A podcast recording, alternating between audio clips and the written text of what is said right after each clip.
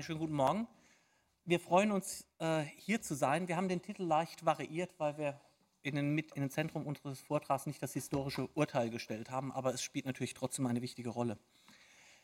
Wir haben eine ganz andere Einleitung vorbereitet für die, für die heutige Tagung äh, und die heutige Präsentation, aber manches von dem ist inzwischen so oft gesagt worden, dass es sich erübrigt, es nochmal zu wiederholen. Was ich einleitend machen möchte, bevor ich Rainer das Wort übertrage, ich möchte noch einmal kurz sagen, vor welche geschichtsdidaktischen Herausforderungen wir uns gestellt haben, als wir dieses Projekt angegangen sind. Wir hatten, auch das ist bereits mehrfach äh, gefallen, ein gewisses Unbehagen, dass im Geschichtsunterricht positivistische Geschichtserzählungen dominieren. Also wir, wir sprechen auch gerne von auktorialen Erzählungen, die in Verfassertexten festgeschrieben werden, wo dann in Schulbüchern die Quellen auch nur noch den Verfassertext bestätigen, ähm, wo kaum alternative Lernwege aufgezeichnet werden und wo das selbstständige, eigensinnige Denken der Lernenden im Grunde nicht möglich ist, sondern sich das eher als eine Form ähm, der sozialen Erwünschtheit äußert, dass sehr viele Schülerinnen und Schüler den Geschichtsunterricht als etwas erleben, auch die Unterrichtsgespräche, was will die Lehrkraft gerade von uns hören?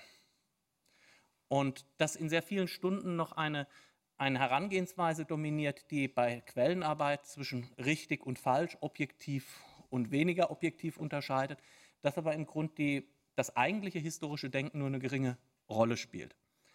Das war das Erste. Ich habe das in einem Vortrag an der Uni Tübingen vorgetragen und drei Wochen nach dem Vortrag tauchte Rainer Lubschiner bei mir in der Sprechstunde auf und sagte, ich sehe, das sehe ich genauso, ich bin Lehrer in Reutlingen, ich will da was dran ändern. Und ich auch. Und zu dem Zeitpunkt, das war eine sehr günstige Gelegenheit, hat der Sonderforschungsbereich bedrohte Ordnung kam auf mich zu und hat gesagt, wir brauchen ein Projekt für Wissenschaftskommunikation, was Neues. Und ich habe gesagt, boah, nee, ich habe keine Lust, eine Ausstellung zu machen zu einem Gegenstand, den ich nicht greifen kann. Äh, das ist, wir haben schon eine virtuelle Ausstellung, das kann ich gar nicht mehr toppen, das ist so gut. Ich will was anderes machen. Und dann haben wir rumprobiert und haben überlegt, was kann man daraus machen. Und ähm, jetzt muss ich kurz auf das Modell eingehen. Das Modell ist ein, im Grunde ein, ein Modell zur Erforschung von Krisen. Aber anders als, als Forschungsansätze, die vom Krisenkonzept her kommen, die Krise als gegeben annehmen, äh, funktioniert dieses Modell der bedrohten Ordnung etwas anders. Es ist in dem Sinne stärker kulturwissenschaftlich auch ausgerichtet. Und es setzt da an, dass zuerst die Frage, was oder wer bedroht uns, die bedroh also eine Alarmierungsphase untersucht wird, in der eine Gesellschaft, eine Ordnung, eine Struktur ähm, eine Bedrohung von außen oder von innen wahrnimmt, Alarm schlägt und sagt, ein Handlungsdruck entsteht. Und dann ist die Frage, zu welchem Zeitpunkt ähm, müssen wir reagieren und wird dieser Bedrohungsdiskurs hegemonial? Dass also die Mehrheit der daran beteiligten Akteure glaubt, dass die Bedrohung tatsächlich existenziell ist. Das setzt eine solche Ordnung unter Druck in existenzielle Stresssituationen. Und dann steht die zweite Frage auf dem Spiel, also nicht nur, was bedroht uns, sondern eben, was tun wir? Der Handlungsdruck ist da und es entsteht eine höchst kontingente historische Situation, in der die bisherigen Bewältigungsstrategien nicht mehr greifen, weil diese existenzielle Bedrohung eine Neuartigkeit aufweist, eine Andersartigkeit, für die die bisherigen Handlungsweisen nicht mehr funktionieren.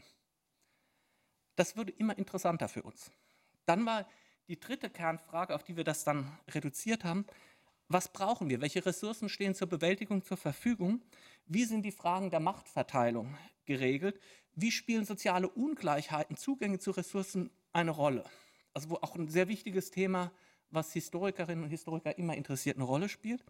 Und die vierte Frage war dann eine Frage, ähm, wer sind wir, dass in dieser existenziellen Bedrohung sich Ordnungen verändern, dass Gewissheiten fragwürdig werden und dass eine Definition dessen, wer wir sind, wer wir sein wollen, wie wir uns selbst verstehen, eine große Rolle spielen.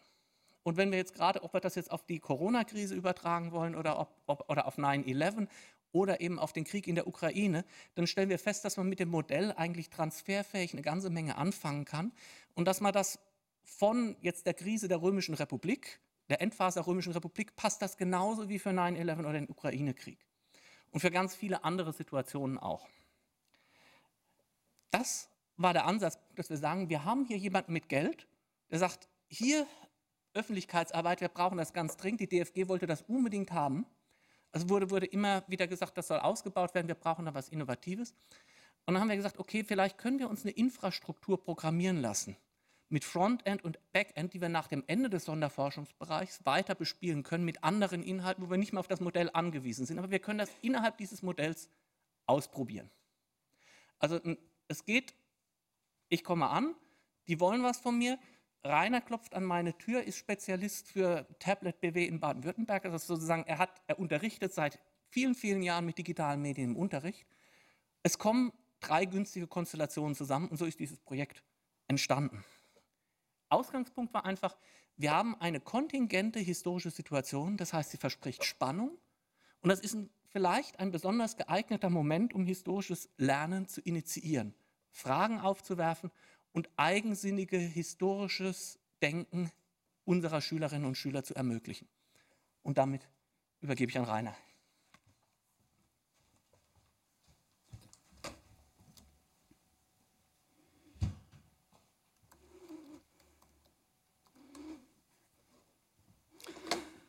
Ja, herzlichen Dank für die Einladung und die Möglichkeit, äh, die Plattform hier vorzustellen. Ich gehe nochmal kurz zurück.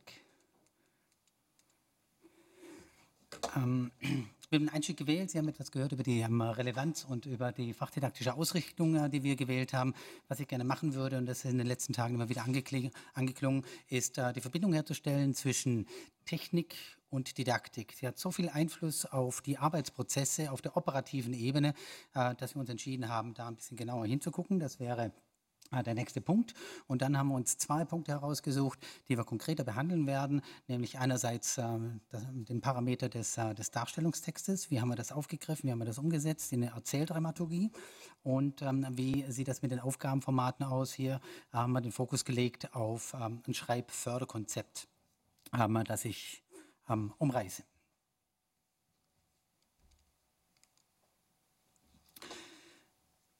Von Beginn an wurde ein technisches Konzept verfolgt, das eine große Flexibilität hinsichtlich der Weiterentwicklung und hinsichtlich des Einsatzspektrums erlauben sollte.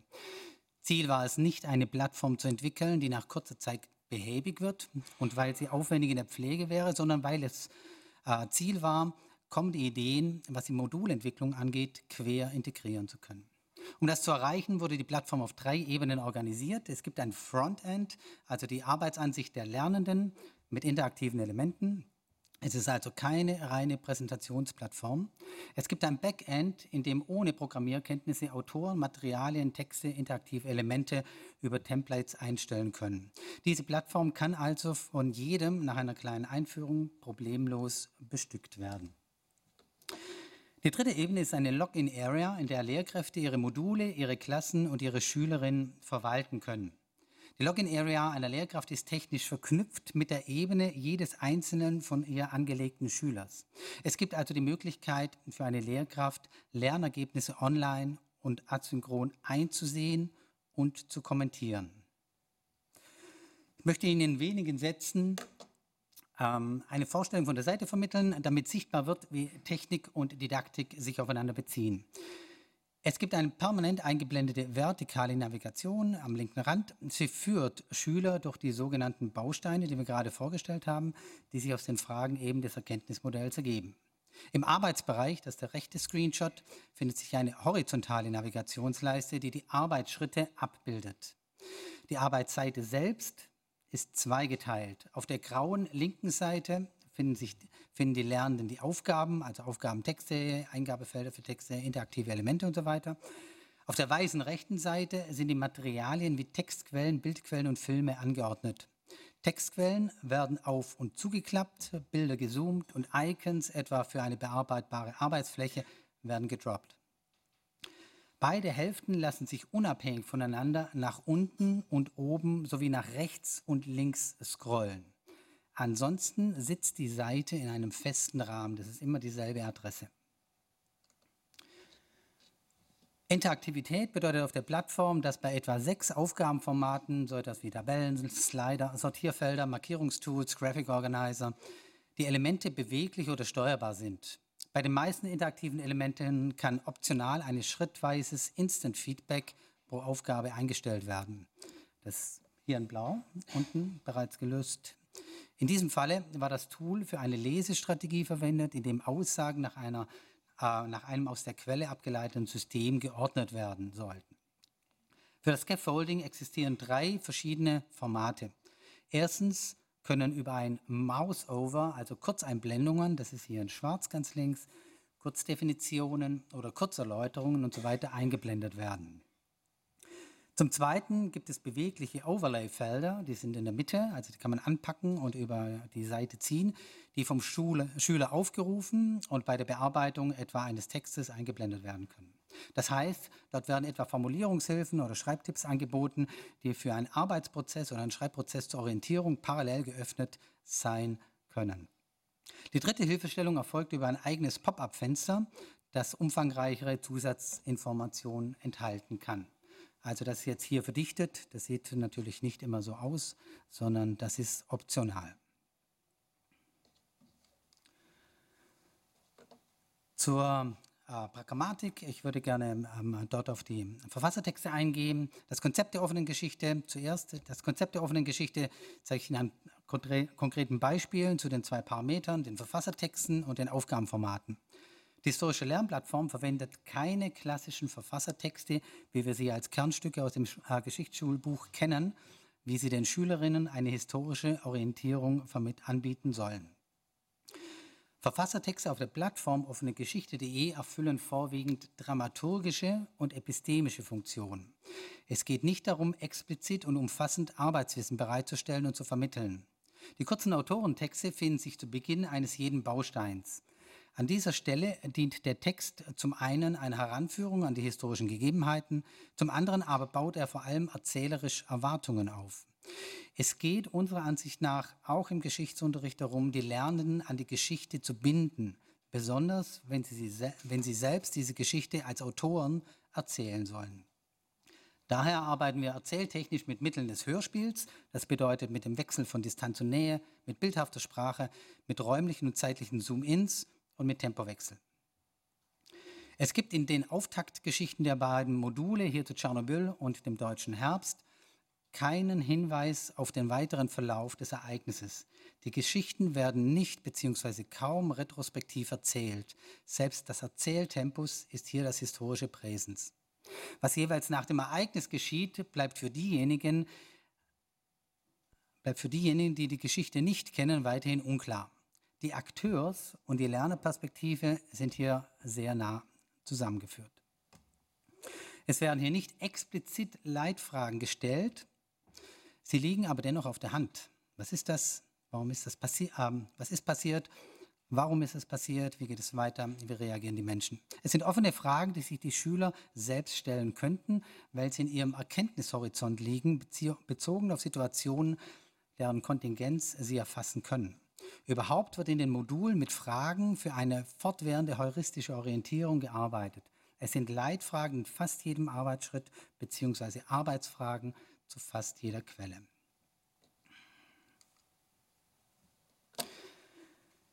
Gängige historische Leitfragen und überhaupt eine Fragehaltung, so unsere Annahme, lassen sich anregen durch das dramatische Momentum der Katastrophe und deren ungewissen Verlauf.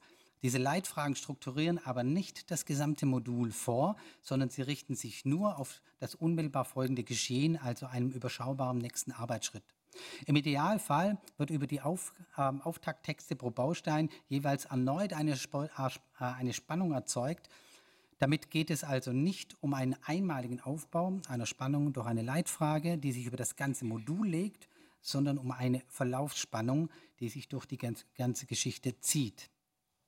Ein Modul besitzt also eine Art Aktstruktur, mit deren Hilfe Lernende die damalige Zukunft antizipieren können über die Offenheit der Entscheidungssituationen und über die Akteursperspektive soll erreicht werden, dass die Lernenden Geschichte nicht als eine Reihe von lediglich aufeinanderfolgenden Ereignissen betrachten, die zwangsläufig so aufeinanderfolgten, sondern dies dient dazu, die grundsätzliche Offenheit von zeitlichen Verläufen zu verdeutlichen. Im Zentrum des Aufgabenkonzepts von offene Geschichte steht die Förderung der narrativen Kompetenz. Es dürfte Konsens in der Geschichtsdidaktik sein, dass historische Schreiben gelehrt und gelernt werden muss. Es ist keine Entwicklung, die zufällig im oder parallel zum Fach oder mit zunehmendem Alter quasi von alleine entsteht. Um Schreiben zu lernen, muss Schreibzeit zur Verfügung gestellt werden. Obwohl das Verhältnis von Schreibzeit und Entwicklung von Schreibroutine auf der Hand liegt, spielt, in den spielt es in den Unterrichtsplanungen kaum eine Rolle. Es dominiert die Mündlichkeit im Geschichtsunterricht. Zur Gesamtkonzeption der Plattform gehört daher die Verbindlichkeit des Schreibens. Die Aufgaben verlangen explizit eine schriftliche Ausführung in unterschiedlichen Formaten und unterschiedlichen Umfängen. Um die narrative Kompetenz gezielt fördern zu können, benötigt es eine eigene methodische Gestaltung, etwa durch die Verknüpfung von allgemeinen Schreibstrategien mit fachlichen Basiskonzepten. Es ist bekannt, dass junge Schülerinnen, die Schreiben nicht gewöhnt sind, schon an einer vergleichsweise kurzen Textmenge mit nur wenigen Sätzen scheitern. Eine schreibdidaktische Anlage, die ausschließlich auf ein Vorgehen setzt, das auf die Erstellung ganzer, als, also abgeschlossener Texte zielt, wird gerade Mittelstufenschüler, für die diese Plattform in erster Linie gedacht ist, nicht gerecht. Ein Vermittlungsansatz bietet unter solchen Lernvoraussetzungen eine Herangehensweise, die von Mike Philipp, Schreibdidaktiker aus Zürich, in Bezug auf das selbstregulierte Schreiben skizziert worden ist. Schreibstrategien, so Philipp, sind gezielt aktivierte steuerbare Aktivitäten, die dazu dienen, ein konkretes Problem beim Schreiben erfolgreich zu lösen. Damit handelt es sich also nicht um geschlossene, in einer bestimmten Reihenfolge abzuarbeitende Maßnahmen, bei der der gesamte Text steht, am Ende der gesamte Text steht, sondern handelt es sich, wie Philipp dies nennt, um spezifisch zu generierende Strategiebündel. Das bedeutet, dass etwa bekannte komplexe Strategien zur Textplanung oder zur Textüberarbeitung in ihre Teilaktivitäten zerlegt und didaktisch aufbereitet werden. Das bietet uns als Autoren von Aufgaben den Vorteil, die Teilschritte entsprechend der Aufgabenumgebungen zu gestalten. Bei der Konstruktion solcher Schreibumgebungen arbeiten wir mit einem ganzen Spektrum schreibdidaktischer Parameter, aus denen die Strategiebündel gebildet werden. Sie formen die Schreibsituation so, dass das Schreiben zielgerichtet und funktionell stattfinden kann. Die allgemeinen Schreibdidaktiker entwickelten fünf solcher Parameter. Erstens der Schreiber und dessen Rolle. Zweitens der Prozess des Schreibens selbst, zum Beispiel was Planung und Überarbeitung anbelangt. Drittens die Prozeduren, also ein schematisiertes, sprachkulturell leicht erkennbare, leicht erkennbare Formulierungen. Viertens der Text, dessen Format bestimmte Schreibmuster einfordern kann. Und zuletzt der Leser als einem Gegenüber, auf den sich das Schreiben fokussiert. In einem parallelen Schritt werden diese Parameter mit Basiskonzepten in den Aufgaben zusammengeführt. Christoph Küberger hat mit den Basiskonzepten bereits vor Jahren eine Systematik vorgestellt, mit deren Hilfe Schreibaufgaben gezielt fachlich ausgerichtet werden können. Basiskonzepte sind fachdidaktische Konstrukte, die helfen, historisches Denken anzuleiten, indem sie grundlegende gesellschaftliche und politische Annahmen berücksichtigen, beziehungsweise erkenntnistheoretische Überlegungen sowie Vorstellungen von Zeit und Zeitverläufen mit in die Lernprozessgestaltung aufnehmen. Anhand eines Beispiels auf der Lernplattform soll eine methodische Verknüpfung von schreibdidaktischen Parametern und Basiskonzepten vorgestellt werden. Nach drei Arbeitsschritten am Ende des ersten Bausteins des Moduls Deutscher Herbst 1977 führen die Schüler ihre Erkenntnisse in einer historischen Kurzerzählung zusammen. Der Text hat ein Format von mittlerer Größe, etwa sechs bis acht Sätze, wenn man daran denkt, dass die Schüler etwa 20, 25 schreiben können in 90 Minuten. Also eines Umfangs, bei dem für Schüler eine Textplanung bereits sinnvoll erscheint. Drei der fünf Parameter, Stichwortplanung, Schreibmuster, Adressat, sowie zwei Basiskonzepte, Selektivität und Zeit, werden in diesem Beispiel, Beispiel des deutschen Herbstes so übereinandergelegt, dass eine Schreibumgebung entsteht, die die Lernenden befähigen sollte, die Aufgabe auf ihrem jeweils eigenen Niveau selbst zu erledigen. Die Aufgabengestaltung erlaubt gerade aufgrund einer Kombination dieser Steuergrößen eine Differenzierung nach Schreiberfahrung und nicht etwa durch die Einforderung einer niedrigeren Taxonomiestufe, oder über einen geringeren Textumfang. Die Aufgabe beginnt mit einem ersten Schritt, mit einer, in einem ersten Schritt mit einer Vorentlastung, vorentlastenden Planung des Textes, also hier Attentat und Reaktion des Kanzlers. Zu diesen beiden Punkten sollen jeweils zwei Stichworte ausgewählt werden. Welche Aspekte sind für dich so wichtig, dass sie in deiner Geschichte zum deutschen Herbst nicht fehlen dürfen? Also diese Aspekte sind in den vorigen drei Arbeitsschritten erarbeitet worden und gibt es ganz zahlreiche und es geht darum, dass Sie selbst wählen, welche bedeutend genug sind. Bei diesem Vorgehen wird, was die Fachlichkeit anbelangt, insbesondere das epistemische Prinzip der Selektivität gefordert. Die eigenständige Wahl der Information zur Gestaltung der eigenen Geschichte ist bereits in der impliziten Reflexion über das Zustandekommen dieser Geschichte verbunden. Die Aufgabe erlaubt also eine Anknüpfung an die individuellen Vorkenntnisse und der Interessen der Schülerinnen. Eine leistungsbezogene Differenzierung wird über zwei wählbare Scaffoldings angeboten.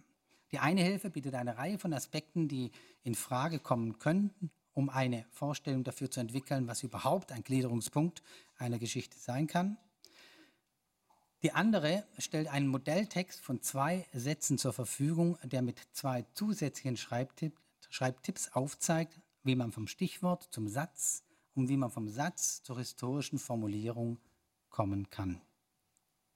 Sind wir schon über die Zeit? Ist okay?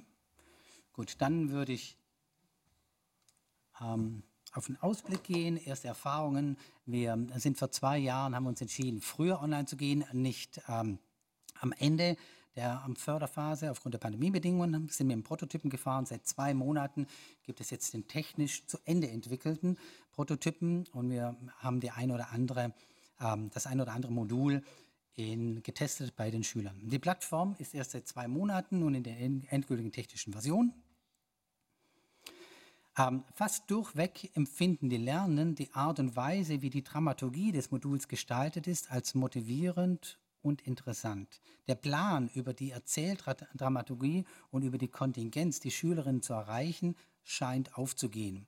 Auch erleben wir angeregte Diskussionen in kleinen Schülergruppen zu ganz spezifischen Fragestellungen, abgegrenzten Fragestellungen, etwa ob die Wiener das Angebot von Kara Mustafa annehmen sollten, frei abziehen zu dürfen, sofern sie ihm die Stadt übergeben. Das sind Entscheidungssituationen, bei denen Schülerinnen Position beziehen können. Auch die Schreibergebnisse sind oft überzeugend, manchmal aber auch ernüchternd. Unser erster Eindruck ist, dass die meisten eher in der Lage sind, ihren nächsten Schritt zu gehen. Es wird aber auch klar, dass Schülerinnen ähm, über einen langen Zeitraum an das Schreiben herangeführt werden müssen. Es gibt Brüche, von denen wir noch nicht wissen, ob es mangelnde Schreiberfahrung ist, ob es eine Überforderung oder ob es eine Unverständlichkeit in der Aufgabenstellung ist. Mit Sicherheit spielt die Müdigkeit angesichts der hohen echten ähm, Arbeitszeit, 90 Minuten, eine Rolle. Es gibt aber auch Hinweise darauf, an manchen Stellen die Führung so zu öffnen, ähm, um gute Schüler selbst mehr Gestaltungsspielraum zu geben. Andere dagegen wären ohne die Stützungen nicht in der Lage, auch kurze Texte zu verfassen. Zum Schluss Zugang zur Empirie, zur Applikationsforschung. Der Zugriff auf die Ergebnisse von Schülern über einen Backend-Bereich stellt mit das größte Entwicklungspotenzial bereit. Das Lernmaterial systema systematisch und regelmäßig evaluiert wird, ob im Vorfeld der Veröffentlichung oder im Nachgang, das ist meines Wissens nach ähm, nicht der Fall. Im Sinne eines Design-Based Research Vorgehen könnte entlang von Erfahrungen mit einzelnen Modulen in der Praxis gezielt Veränderungen vorgenommen werden oder etwa mit leichten veränderten Duplikaten und Kontrollgruppen gezielte bestimmte Aspekte untersucht werden. Danke Ihnen fürs Zuhören und freue mich auf die Fragen.